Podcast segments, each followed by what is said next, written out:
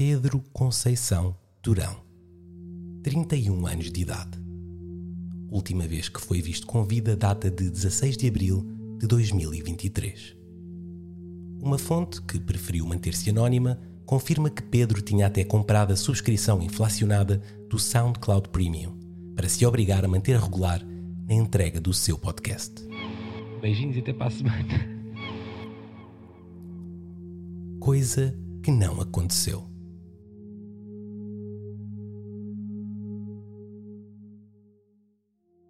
Contornos do desaparecimento de Pedro suscitaram o interesse da nossa equipa aqui no Farinha Podcasts e decidimos tentar apurar o que, de facto, aconteceu.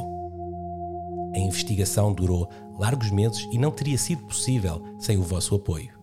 Se quiserem apoiar este projeto de jornalismo totalmente independente, basta irem a farinha.pt e subscreverem o Patreon. A única maneira de sustentar a nossa integridade são vocês, e o que nós fazemos é crucial numa altura em que a informação fidedigna é um pequeno raio de sol neste nevoeiro de polarização. Eu sou o Paulo Porfírio e este é o Onde para Pedro.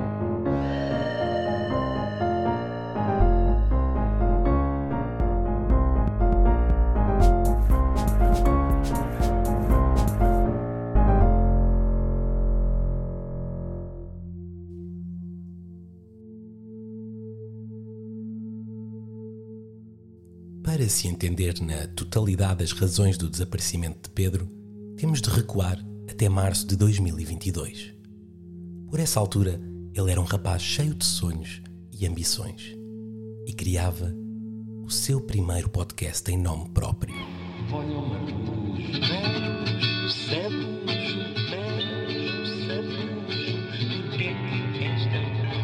Olá, olá Portugal. Tudo bem? Sejam muito bem-vindos ao primeiro episódio do podcast. Decidir a gravar o projeto no pequeno escritório que usava para trabalhar dentro de sua casa. Um espaço confortável, mas que não tinha a privacidade que ele desejava. Eu estou a gravar isto num coisa, num, pá, numa, numa divisória aqui da, da, nossa casa. Só que isto é parede com parede com a, a casa da vizinha. E eu. Uma divisória. E eu ouço muitas vezes. Uh, pronto, os sons que ela está a ouvir e não sei se vocês agora conseguem. Uma divisória. Ainda assim, amigos próximos que preferiram escudar-se de nomes fictícios garantem que Pedro estava motivado. Quando ele me disse que ia criar um podcast, eu achei estranho. Eu sou amigo dele desde o Euro 2004 e nunca ouvi dizer mais que sete palavras seguidas. Nada. Nenhuma, quase. Mas eu dei-lhe apoio e até lhe emprestei 5 euros na altura para ele comprar um maço de tabaco. Este é Luan Santini, amigo dos tempos de escola de Pedro. Conhecem-se desde a infância e não passam uma semana sem ligar um ao outro. E nunca mais me disse nada. Sabia dele só através do podcast. Deixou de atender, deixou de responder aos pomos correio, nunca mais apareceu nas jantaradas do handball. Foi a última vez que soube dele. Foi aí. Era um hábito de Pedro desligar todos os dispositivos nos quais pudesse ser contactado para, dizia ele, cuidar da sua saúde mental. Esta prática levou a que demorasse até alguém notar realmente a sua falta. Isso e ninguém querer bem saber. Só passado praticamente um ano, quando deixou de lançar o podcast, é que alguns do seu círculo mais próximo começaram a perguntar onde estaria ele. Afinal, nunca mais tinha aparecido nos encontros de motardes. A dada altura decidi ir à casa dele, pá, que eu tenho uma chave suplente. Na altura ele disse-me que era para tomar conta dos abacates, quando ele fosse para os retiros de escalada, enfim. Isto eu já andava desconfiado, que eu tenho um dedo que adivinha, que é um dedo que estudou no, no estrangeiro, que é este aqui, uh, em Ayamonte, lembro-me bem. Rick Santeiro, nome fictício. Era o único amigo a quem Pedro confiava a chave de casa. A sua natureza isolada não lhe permitia depositar tal artefacto em muitas mãos. E não é que tivesse suspeitas em relação aos seus amigos. Desconfiava era de pessoas que trabalhavam com chaves. Num dos muitos documentos encontrados no seu computador, aos quais tivemos acesso, a maioria deles uma investigação detalhada da banda Conjunto Arquimedes, Pedro tem um pequeno texto onde profere as suas opiniões sobre quem lida com chaves. Lê-se e passo a citar. Como é que uma pessoa encerra em si a habilidade simultânea de clonar todas as chaves do mundo e também conseguir remendar solas de sapatos? Tenho a certeza que são extraterrestres. Fim de citação. Como tal, Pedro apenas depositava uma única cópia da sua chave de casa a este amigo. Pai, pronto, e decidir a casa dele, pego no Iaris, não é? E arranco. Entro lá e cheira-me logo imensa queimada e a jasmim, que são duas coisas que quando começam a dar o cheiro junto, um gajo pensa logo, ah, está o sacrista, a ver. Até aqui tudo natural, porque eu tinha ouvido dizer que ele tinha incendiado a casa a fazer cordon bleu, mas nem liguei. Mas assim que vou avançando, vejo a casa toda virada. A coleção de fisgas toda ardida no chão, mais um quilo de sabão azul todo empilhado ao pé da porta do escritório dele. Tive que entrar de lado e é aí que eu vejo um bilhete. Hum? Pego no bilhete para ler e só isso assim. O que é que estás aqui a fazer? Esta é Ruth Camaronesi, esposa de Pedro, que optou também por usar um nome fictício com medo das represálias. Aceitou gentilmente colaborar nesta investigação ao último minuto. Entrou em casa nesse preciso momento. Perguntei-lhe o que é que estás aqui a fazer. Quando chego a casa e vejo que alguém tinha entrado, peguei logo no taco de golfe. Sentindo que estava a ser vítima de furto, Ruth brada o taco de golfe violentamente, que assusta Rick, não deixando oportunidade para se reconhecerem um ao outro. Pá, só tive tempo pôr o bilhete ao bolso e ir embora. Ruth pensou que tinha afastado mais um dos muitos burlões que costumavam invadir o escritório do seu esposo e nem reparou que ele levou um bilhete que Pedro tinha deixado propositadamente para ela. Não me apercebi de bilhete nenhum, não desde que ele desapareceu, era bastante difícil para mim entrar ali. Evitava ao máximo. Numa conversa delicada, tentámos perceber um pouco mais. No início do ano passado, ele ia para lá contente, com ideias, cheio de vontade de ligar o microfone, cantava até. Até hum, confesso que me enervava um bocado. Mas de repente algo começou a mudar. Eu perguntei-lhe se ele não tinha de gravar o podcast. Ele desviava o assunto. Quando trazia o tema à baila, ele começava a ter tiques, aqueles tiques nervosos que ele tem. E depois piorou. O anexo ao qual nos temos referido ambiciosamente como escritório tornou-se num local de repúdio para Pedro. Começou a evitar ao máximo por lá os pés. De cada vez que entrava, uh, esfregava-se em sabão azul pode parecer engraçado, mas não. Mas é mesmo muito doloroso. Quando saía, esfregava-se ainda com mais força, fazia uma espécie de rezas lá dentro que eu não conseguia perceber eh, o que queriam dizer.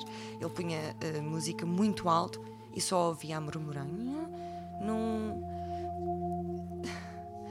Não sei. A nossa equipa teve acesso ao registro das músicas mais escutadas por Pedro nos meses antes do seu desaparecimento. E à primeira vista, tudo pareceu normal. Yuri Number 5, conjunto Arquimedes, nada indicava um padrão que fosse suspeito. Mas foi aí que reparámos numa pasta curiosa. Uma pasta com intermináveis ficheiros de áudio numerados de 1 a 140, mas todos com o mesmo nome. Mantra para afastar o amor e ativar a depressão.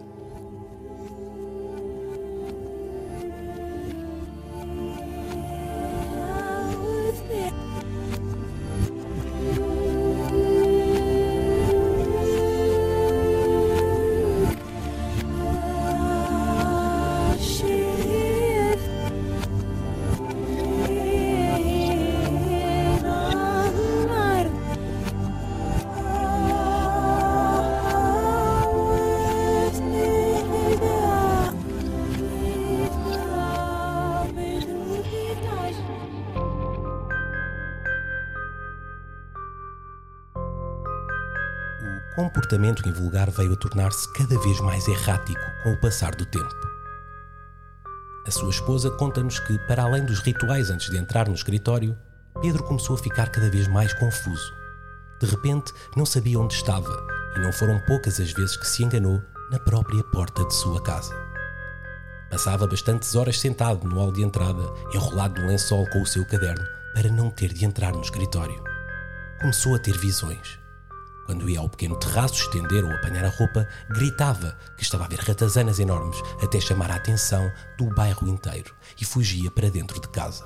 É claro que eu começava a ficar assustada. Marquei-lhe uma consulta no psiquiatra, mas no dia antes hum, aconteceu o incêndio e a partir daí. Nunca, nunca mais. Nunca mais foi a mesma coisa. Pedro fez uma queimadura de terceiro grau que o deixou incapacitado durante dois meses. Do pouco que ele contou dias antes de desaparecer, pudemos apurar que, alegadamente, esteve no escritório o dia todo em reuniões. Cozinhar era uma das suas paixões. Quando ainda não tinha dado sinais de loucura, várias pessoas nos revelaram que ele perdia horas a preparar o melhor risoto e, em busca dos melhores robalos para assar no forno, entablava conversas intermináveis com talhantes sem dar pelo tempo a passar. Fazia questão de preparar o jantar com brio e a horas, com a mesa meticulosamente posta e o empratamento digno para si e para a sua esposa. Mas nesse dia, de acordo com as suas próprias palavras, não foi bem assim. E então coloco a mão na, na frigideira, não é? E puxo para mim. Eu fico a tocha humana. Não deixa de soar estranho. Alguém tão preocupado e fundamentalista da cozinha com rigor ter-se esquecido que a frigideira estava a aquecer. Ainda mais suspeito é o facto de usar óleo na cozinha, coisa que Pedro sempre disse ser um crime hediondo. Que mais valia comer restos de sabugo das unhas de um drogado que fritar alimentos em óleo. Para além disso, a nossa pesquisa até aqui estabeleceu que ele não entrava no escritório de maneira leviana, o que nos deixa com algumas questões. Que reunião seria essa que o fez estar lá o dia inteiro? Porque é que nesse dia em particular decidiu fazer um jantar tão pouco meritório? E por fim, o que dizia afinal o bilhete que Rick Santeiro encontrou? Isto não é o que parece. Comprar batatas noisette.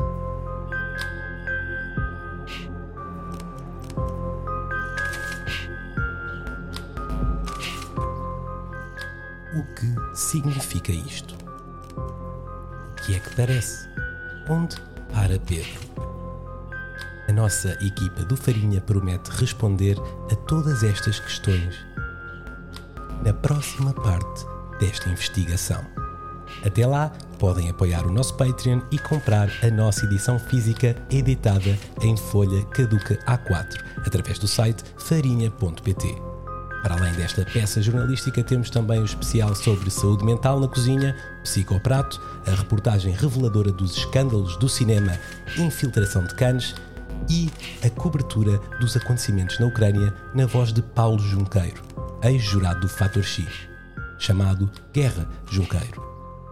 Eu sou o Paulo Porfírio e este foi Onde para Pedro.